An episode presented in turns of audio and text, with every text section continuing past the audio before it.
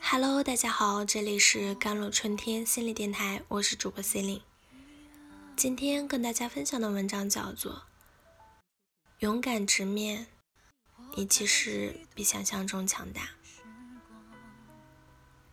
春天是个抑郁的好季节，也是抑郁的高发期。很多人对抑郁都存在误区，把心态不好、想不开等词汇加注在抑郁症患者的头上。抑郁症被误解是因为情绪化和词汇的丧，准确来说应该叫做现实不如意导致的情绪低落。每个人都会有，可是抑郁症不仅仅是情绪低落，其实更多的是不可自控的痛苦。相比假装外向、假装热爱生活，其实更多的时间是无声的放弃。不是我振作不起来，是我真的控制不了。而对于抑郁这件事，身边的朋友都不知道，也看不出来我抑郁。被知道只会给我带来更多的压力，只会让我更加的崩溃。他们只会说：“哎呀，别瞎想，放轻松，没事的。你就是压力太大了，别想太多，认为绝望只是噱头，没什么大不了。”多出去走走，跟朋友吃顿饭就没事了，还会安慰你。抑郁现在很普遍，没到自杀都不算严重。事实是，别人对明天有太多太多的期待，我只觉得明天还活着就好。我不会主动求死自残，但却同样不希望自己看到明天的太阳。一个很好很好的朋友，因为家庭原因有了抑郁症。平时跟正常人没什么一两样，我不开心也会安慰我，每天还会鼓励我，让我有动力学习。但是某一天，他突然自杀了。自杀前完全没跟我说过他不开心什么的，然后我就突然醒悟，可以说出来的难过，其实都能解决。极致的难过难受是说不出来的，是解决不了的。对此，家里人根本就不理解，觉得不是实质上的病，说我心理素质差，整天就知道矫情。为此期间，尝试过两次自杀都没有成功。自杀不是为了博同情，是那个时候只有这样才能让我喘过气。后来被家里强行安排到医院工作。感觉每天都生不如死。昨天我妈还在说我没出息呢。抑郁症患者最近一次把自己的水杯放到了鞋柜里，怎么换上的呢？他小时候被哥哥性侵了，至今除我之外没有一个人知道。小学性格内向，学不好语文。初中爸妈离婚了。然后导致他俩离婚。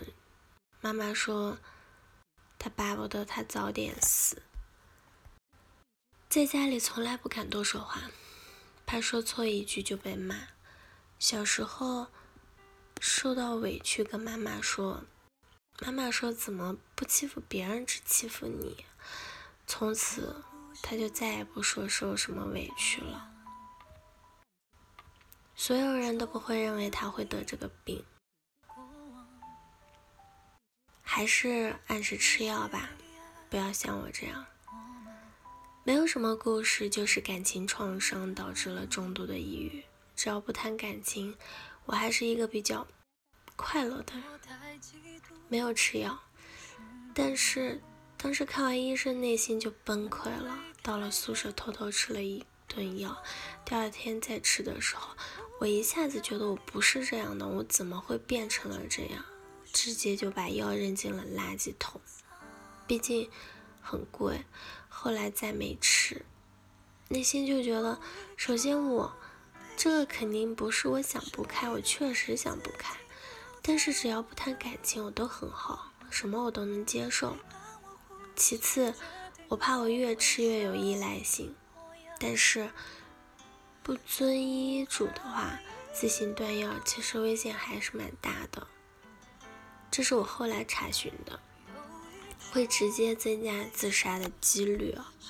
所以，如果有抑郁症的小伙伴，还是要按时吃药。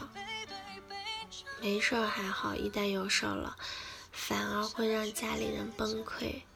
其实整个过程，我也曾一度怀疑过，我这一生没有做过任何违法犯罪啊、违背道德伦理的事情，为何却要给我贴上抑郁症的标签？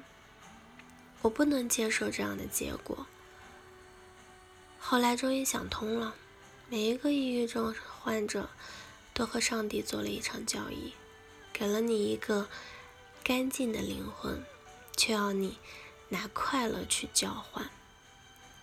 抑郁的产生原因很复杂，有生理的因素，也有社会的因素，包括且不局限于家庭、婚姻、经济收入、后天刺激等等。最好的应对方法，也许就是勇敢的面对。说到底啊。情绪问题还是个人的问题。很多时候，抑郁并不可怕，可怕的是你觉得这个春天熬不过去了。每一个撑不下去的瞬间，相比鸡汤，你其实比想象中强大。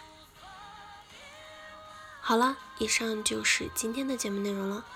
咨询请加微信公众号 jlct 幺零零幺，或者添加我的手机微信号幺三八。二二七幺八九九五，我是 c e l i n e 我们下期节目再见。